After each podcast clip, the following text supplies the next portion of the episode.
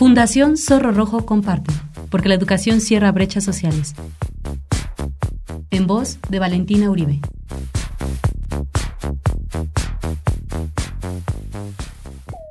Quienes trabajamos o convivimos con los niños y niñas queremos que desde sus primeros años construyan herramientas que les permitan comprender el mundo y comprenderse a sí mismos para que logren ser plenos y felices. Los psicólogos educativos, lingüistas y educadores hemos descubierto y documentado ampliamente cómo los libros pueden contribuir a cumplir estas metas. La lengua escrita cumple diferentes funciones dependiendo de la edad de los pequeños y pequeñas. Leer desde antes de nacer contribuye a formar un vínculo entre los futuros padres y el bebé. Cuando el bebé nace, se puede seguir la rutina de contar cuentos. Puede ser un libro o imágenes en blanco y negro para que los niños vean los contrastes. Podemos contar el cuento con voces diferentes y hacer emisiones de sonido.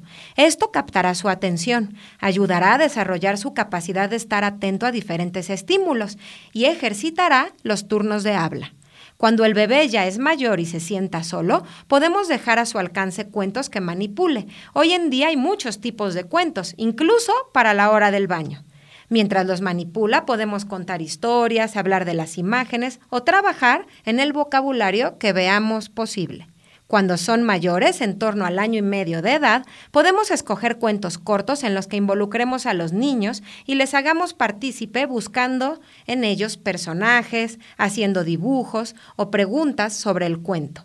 El aprendizaje de la lectura llegará cuando el niño comprenda cómo funciona nuestro sistema de escritura. Ayudamos a construir este proceso cuando leemos en voz alta y experimentamos una relación placentera en torno a los libros. Los seres humanos aprendemos también de lo que vemos en nuestra vida cotidiana.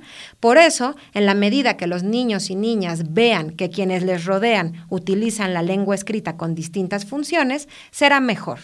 Es muy importante que las familias se involucren en el aprendizaje de sus niños.